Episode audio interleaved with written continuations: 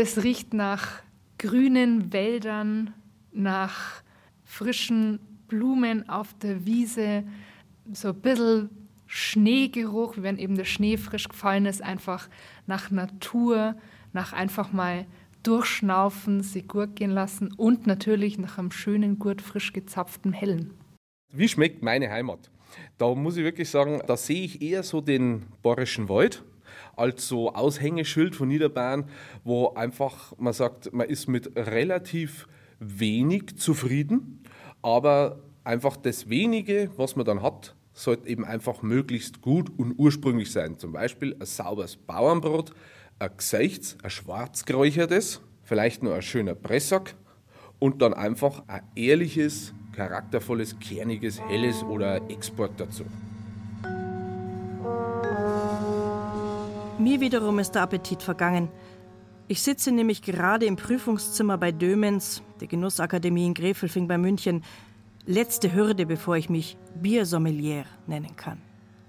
Seit Jahrzehnten prüft mich keiner mehr und ich habe vor allem eins. Wäre es jetzt nicht das Radio, ich würde Schiss sagen, aber so sage ich halt einen gehörigen Respekt. Was, wenn es mich durchhaut durch die Prüfung? Mei, was wäre das peinlich? Schön, dass ihr wieder da seid. Ich weiß, jetzt habe ich den ganz madigen Job, euch erst einmal mit der Prüfung oder zwei Prüfungen zu ärgern, aber ihr schafft es schon. Also wir starten mit der Theorieprüfung. Es gilt, das Image vom Bier zu ändern. Vom Schüttbier zum Genussgetränk. Mittlerweile gibt es mehr und mehr Ausbildungsinstitute, weltweit, die uns fürs Traditionsgetränk sensibilisieren wollen. Selbst ein Weltcup der Biersommeliers ist schon erfunden. Ja, Bier schmeckt nach mehr als nur süffig. Süffig, da erinnere ich mich gleich an den ersten Tag vom Seminar. Da lernen Bierfexe schon, dass süffig überhaupt gar keine Beschreibung ist. Es gilt genau heraus zu riechen und zu schmecken und auch zu schauen. Und es beginnt mit dem Schaum. Aber vorhin war es sehr feinporig, das ja. sind jetzt Großworte. Feinporiger, schneeweißer Schaum. Musierend, musierend mag ich auch gerne. ja. Wo man am liebsten Skifahren drauf würde, wie sie vorhin gesagt hat. So Schneeberge, ja feinporig musierender Schaum. Der Mensch ist ein visuelles Wesen. 80 Prozent seiner Sinneswahrnehmungen erreichen das Gehirn über den Sehsinn, also durchs Auge. Ja, das isst und trinkt eben mit. Ein respektabler Teil unseres Gehirns ist deswegen mit der Verarbeitung von Informationen des Sehsinns beschäftigt.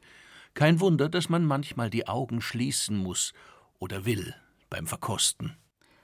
Dieser Kurs zur Biersommeliere ist kein günstiges Vergnügen. Über 3000 Euro zahle ich aus meiner eigenen Tasche. Ja, ich bin eine Bierverrückte. Die Liebe dazu erwachte, als ich erstmals Craft-Bier entdeckt und dann auch meinen eigenen Sud gebraut habe. 13 Stunden hat das damals gedauert und die Hochachtung vor dem Getränk ist seitdem groß. Mittlerweile weiß ich, dass manche Hopfensorten nach Mango oder Passionsfrucht riechen. Und schmecken. Aber der Hopfen sorgt auch für die Bitterkeit im Bier. Die kann man nur schmecken, nicht riechen. Und deswegen schluckt der Biersommelier auch sein Getränk, anders als bei Weinverkostungen, hinunter, weil die Geschmacksknospen für Bitteres hinten auf der Zunge liegen. Genau. Und Malz schmeckt nach Lakritz und Schokolade, wobei man das dann eher riecht, aber dazu später. Der Bayer schmeckt ja, wenn er riecht. Während der Rest Deutschlands einen anderen nicht riechen kann, sagt man in Bayern, das schmeckt mir jetzt aber gar nicht. Ja, aber wie schmeckt jetzt eigentlich Bayern? Nach viel vielleicht. Nach zwei Knödeln statt einem. Nach einer Massbier statt einer Kölschstange mit gerade mal 0,2 Litern. Schmeckt ein Landstrich im Sommer nach Eis und Pommes, im Winter nach Glühwein und Lebkuchen, im Herbst nach frischen Kartoffeln oder Maroni, im Frühjahr nach Waldmeister? Kommt man deswegen wieder heim, weil man einen vertrauten Geruch genauso vermissen kann wie den Anblick der Berge? Michael Eder, Braumeister und Biersommelier, hat in der halben Welt gearbeitet und ist am Ende wieder nach Niederbayern zurückgekommen. Ich glaube schon, dass man Heimat auch am Geruch und Geschmack beurteilen kann. Und dort, wo man sich zu Hause fühlt, da riecht es und schmeckt es auch gut. Immer der Nase nach heißt es ja auch, wenn man gerade nicht weiß, wohin man will. Zum einen zeigt die ja sowieso geradeaus und zum anderen gibt das Riechen ja wirklich Orientierung. Auf der Zunge zergeht uns eher wenig. Die nimmt gerade mal fünf Geschmacksrichtungen wahr: süß, Salzig, sauer, bitter und Umami.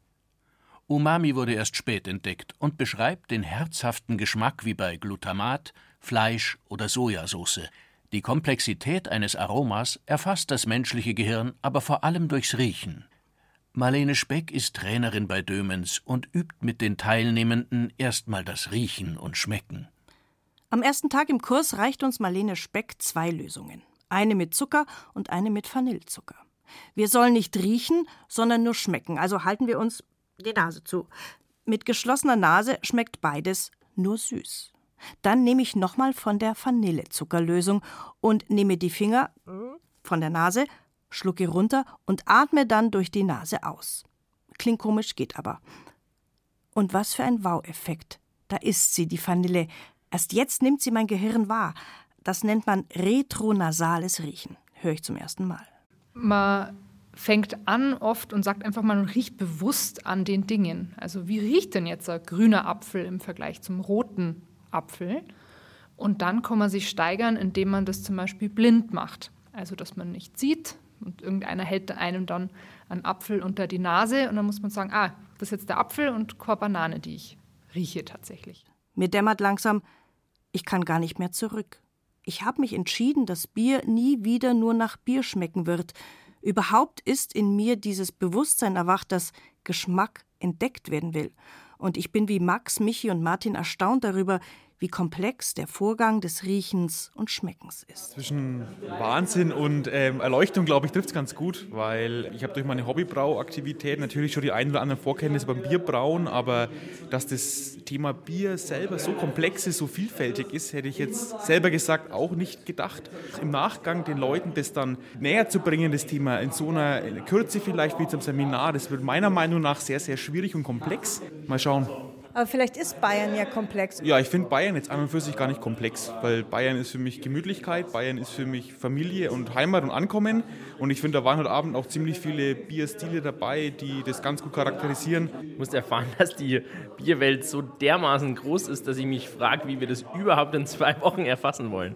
Also das ist die, die Lehre der ersten drei Tage, äh, wie man überhaupt jetzt in diesen zwei Wochen annähernd diese Kompetenz erreichen kann, dass man danach die Leute gut beraten kann und abholen kann und dann auch noch Empfehlungen aussprechen soll. Also das ähm, bin ich gespannt, wie wir das machen, aber doch, ich glaube, das, das kriegen wir hin. Und ist es auch so, dass wir irgendwie auch so einen Wortschatz kriegen oder vielleicht uns auch nur trauen, Sachen auszusprechen, die total wild sind, weil man sie nicht in Bier zusammen bringt. Ich denke jetzt an Honig oder Butterkeks oder Ahornsirup oder so.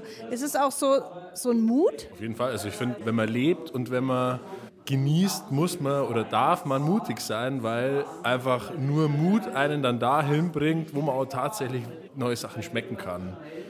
Also nur mit einem gewissen Mut wirst du über deinen Schatten springen in jedem Bereich oder auch kulinarisch einfach irgendwas Neues erfahren und auch feststellen, hoppala, das dunkle Bier, das schmeckt mir vielleicht doch ganz gut.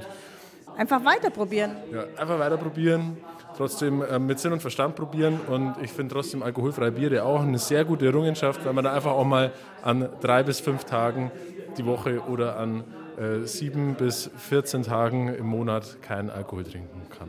Denn auch das sei betont, Bier ist ein wundervolles Getränk und es ist eben auch ein alkoholisches Getränk mit all seinen Gefahren. Ich persönlich glaube auch, ähm, weil die Menschen immer mehr bewusster leben, gesundheitsbewusster leben und dann auch nicht mehr so schnell zu diesem, wie es früher vielleicht mal war, Komasaufen tendieren, sondern wenn sie dann trinken, vielleicht auch mal bewusst einen einen oder anderen Euro mehr in die Hand nehmen, um dann zu sagen, ich kaufe mir jetzt mal wirklich eine gute Flasche Bier und genieße es auch im Kreise meiner besten Freunde beispielsweise äh, und zelebriere es auch ein Stück weit.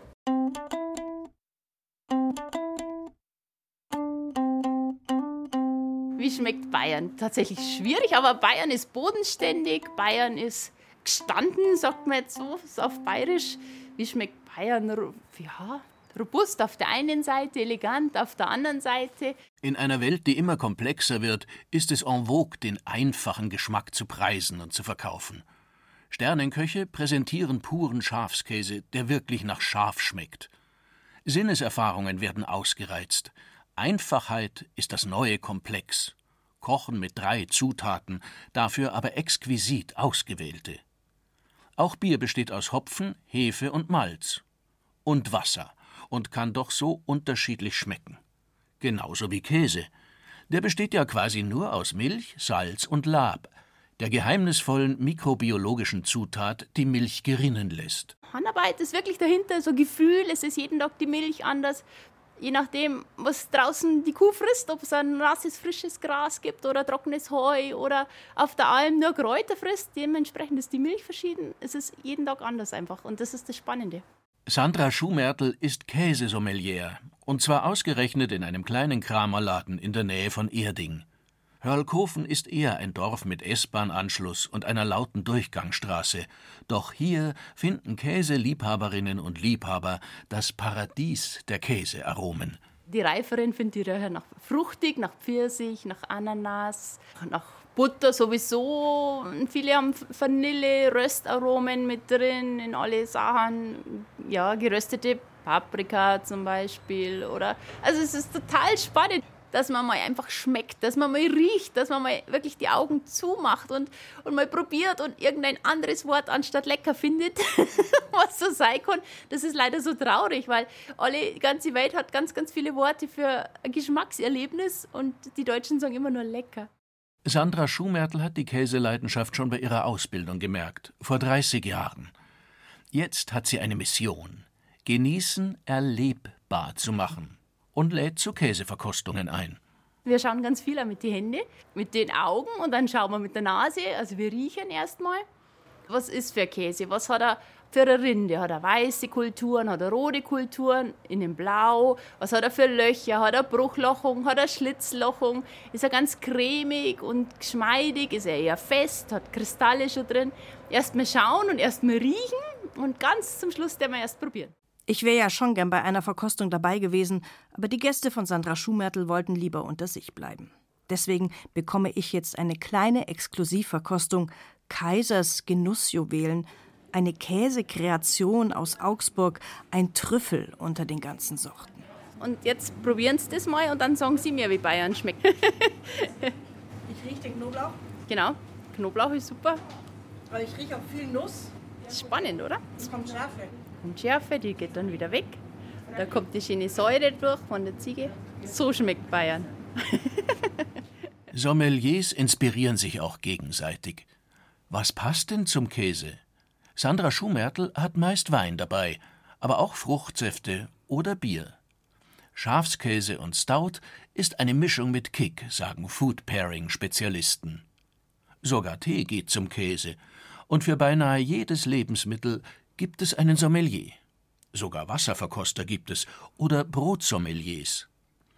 Manche solche Ausbildung mag auch ein gutes Geschäft sein, aber es ist auch eine Verbeugung vor dem Lebensmittel. Und Achtung Kitsch, eine Form von Dankbarkeit an die Erde, die das wachsen lässt, was wir essen und trinken. Gerste fürs Bier, Weizen fürs Brot. So, hier läuft aus dem LKW die Gerste raus schöne gelbe Gerste. Ich riech mal dran. Mmh, riecht sehr gut. Ja? Riecht leicht würzig. Ähm, man könnte mit ein bisschen Fantasie auch schon ein bisschen Bier riechen. Tatsächlich. In der Wolfmühle, einer jahrhundertealten Mühle bei Markt Schwaben, kommt auch Gerste in die Mühle. Nicht fürs Bier oder fürs Brot, sondern fürs Müsli. 100% Bio. Anderes darf nicht in die Mühle von Andreas Löffel. Jetzt gehen wir ins oberste Stockwerk da haben wir unseren Plansichter am Laufen. Es sind lauter Siebe, die sind flach, also plan. Und diese Siebe sieben das feine Mehl von der groben Schale weg. Andreas Löffel geht auch mit offenen Ohren durch seine Mühle, hört, wenn eine Maschine nicht rund läuft und schaut und spürt das Mehl. Es ist ähm, so eine Reflexbewegung tatsächlich auch bei mir im, im Laufe der Jahrzehnte weil es kann immer sein, dass es irgendwas nicht in Ordnung ist. Ja? Auch in der Verarbeitung, wenn die Maschinen vielleicht falsch eingestellt sind oder es geht zum Beispiel ein Sieb kaputt und man hat dann nicht äh, größere Grießkörnchen im Mehl drin. Ja? Das wird man dann sofort auf der Zunge spüren, nicht schmecken, aber spüren. Mit allen Sinnen begreifen. Vielleicht liegt das Andreas Löffel ja in den Genen. Er ist in vierter Generation Müller, in dieser 400 Jahre alten Mühle. Wenn das Korn geliefert wird, greift er mit beiden Händen hinein. Genauso greift er später ins fertig gemahlene Mehl und hält sich die Hände dann ganz nah ans Gesicht, die Augen geschlossen, hochkonzentriert. Nur spüren und riechen. Man atmet leicht in seine Hand voller Mehl rein, also nicht pusten, sonst hat man so den Kindergeburtstag-Effekt, sondern man haucht ganz leicht hinein. Die äh, Luftfeuchtigkeit aktiviert sozusagen die äh, Aromastoffe, die man dann durch die Nase einatmen kann. Und so kann man praktisch auch ganz feine Gerüche sozusagen ein bisschen äh, wahrnehmen. Brot passt übrigens gar nicht zum Bier. Lektion der zweiten Woche. Food Pairing. Ansonsten verkosten wir viel. Diesmal in der Bierstadt Bamberg. Dann haben wir auch wieder dieses schöne karamellige, malzige, aber ein bisschen mehr Hopfen. Ne? Mehr Hopfen, wollte ich sagen. Also ich nehme eine brutale, ähm, angenehme Hopfenbittere wahr, in der Nase jetzt schon im Vergleich zum vorherigen Bier. Also genau, es sind so ein bisschen kräutrige, würzige genau. Noten dabei. Ne? Mhm. Fast schon Richtung Rosmarin gehen. Ja, ja. ja. Prost. Ah. Diese Süße steigert sich immer mehr, es geht so Richtung Honig, auch wieder Frucht, Karamell. Sensorik ist im Prinzip so, ich kann in die Muckibude gehen und meine Bizeps trainieren oder ich kann natürlich auch meine Nase und meinen Gaumen trainieren. Fabian Staudinger, genannt Staudi, ist Brauer und Biersommelier. Er gilt als einer mit feinem Gaumen, der besonders zielsicher und nachvollziehbar beschreiben kann. Und das sensorische Gedächtnis ist ja unglaublich stark und nah verknüpft mit irgendwelchen Erinnerungen. Das heißt, es kommt schon vor, dass ich irgendwas rieche und dann sage, oh, ich habe jetzt gleich irgendein Bild vor Augen, wie ich mit der Oma Essiggurkelei gelegt habe oder so. Oder wenn ich im, im Garten draußen war und die frische Karotten aus der Erde raus und in der Regentonne abgewaschen aber man muss halt dann diese Erinnerung, die man kriegt, da muss man sich halt das Richtige rauspflücken und sagen, das ist jetzt nicht die Erde oder nicht das Wasser aus der Regentonne, sondern es ist die Karotte, die ich jetzt zum Beispiel das Aroma wahrnehme. Und das ist durchaus ein bisschen eine Trainingsangelegenheit. Fabian Staudinger beobachtet, dass viele Menschen verlernt haben, was natürlicher Geschmack ist. Wenn einer die ganze Zeit nur sein Erdbeerjoghurt mit dem Aroma isst und dann stellt man dem wunderbare, super frische Erdbeeren hin, vom Feld direkt, Bio und was weiß ich nicht alles, dann wird der sagen, hm, ja, das schmeckt ja gar nicht so gut. Dann denkst du, hä, was ist los? Ja, aber natürlich das Aroma, was man so aus künstlicher Basis oder auch natürliches Aroma, was man reingibt irgendwo, das ist natürlich immer mehr wie das, was die wirkliche Frucht da in dem Beispiel hat. Und dann auf einmal schmecken die mega geilen Erdbeeren gar nicht mehr so toll. Und das ist dann schade. Der Staudi hat so ein feines Näschen, dass es ihm auch mal zu viel werden kann, hat er erzählt. Er macht deswegen immer einen Bogen um Parfümerieabteilungen. Das ist für mich wie wenn ich Erwatschen kriegen würde. Weil das ist so eine, so eine unglaubliche äh, Reizüberflutung für mein, ich sage jetzt einmal, empfindliches Näschen, wie wenn man einer mit dem Brett vors Hirn haut. Zu viel ist zu viel. Doch wohl dosiert ist Geruch auch eine Verkaufsstrategie. Neurowissenschaftler wissen, der Geruchssinn hat Einfluss auf unsere Emotionen und das Erinnern. Bäckereien und Einkaufszentren locken mit verstecktem Aroma. Es riecht dann nach frisch gebackenen Semmeln oder Schokolade. Das Duftmarketing verpasst sogar Gebäuden wie Hotels einen unverwechselbaren Geruch. An der Uni Freiburg hat die Biologiestudentin Jessica Knötzele gezeigt, dass Versuchspersonen besser lernen konnten, wenn sie im Schlaf und beim Vokabellernen mit Rosenduft umgeben waren. Wie sehr unser Wohlbefinden vom Riechen abhängt, hat zuletzt Covid-19 gezeigt.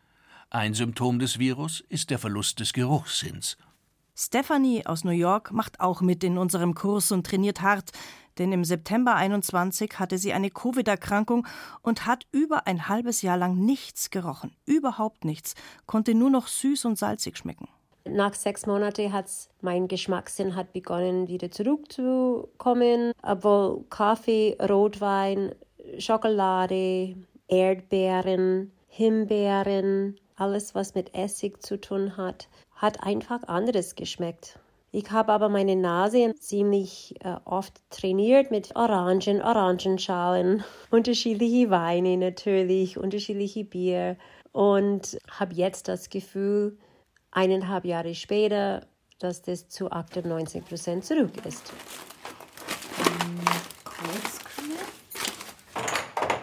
Chili, komm mal ein bisschen nehmen, Ingwer. Bayern schmeckt längst nach Welt nach Döner und Sommerrollen, nach Curry und Dahl.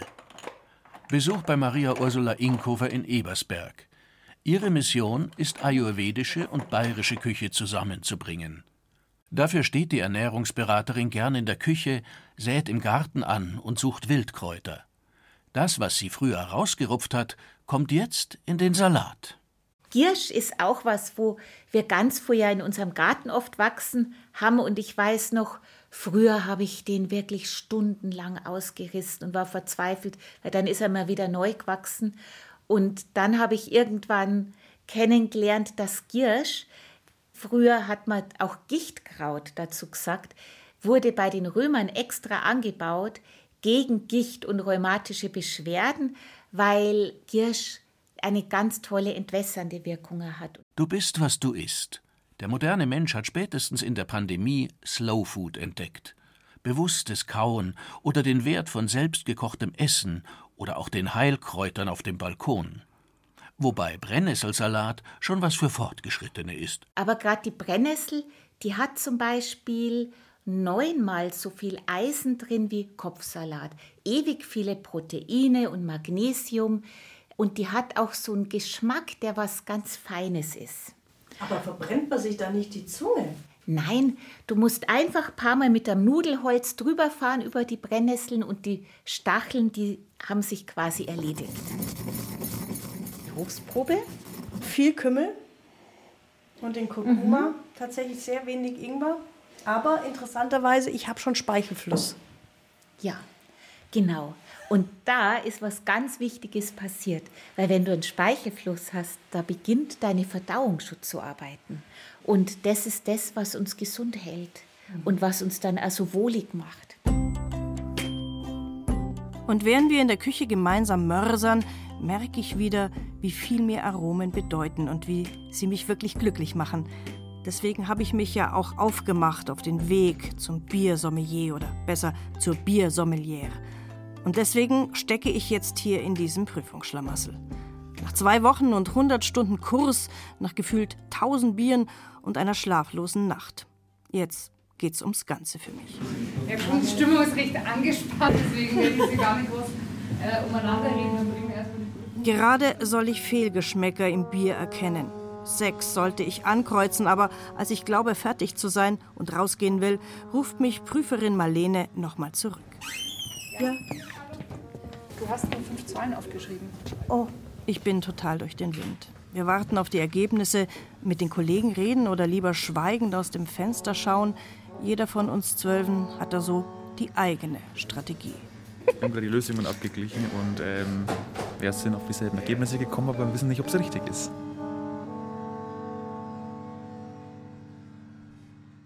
Am Ende hat's gereicht. Ich halte mein Zeugnis in der Hand und bin froh, mich auf diese Reise gemacht zu haben. Doch eine Antwort bleibe ich schuldig. Wie schmeckt Bayern? Eigentlich wollte ich darauf ja nie eine Antwort finden, denn ich will ja noch möglichst lange weitersuchen. Denn es gibt noch den Saftsommelier und den Kaugummisommelier und den für Kebab und Schokolade und überhaupt, die Welt steht dir offen. Du und Andreas, wo du jetzt so lang drüber geredet hast, wie Bayern schmeckt. Wie schmeckt jetzt eigentlich Bayern? Gut.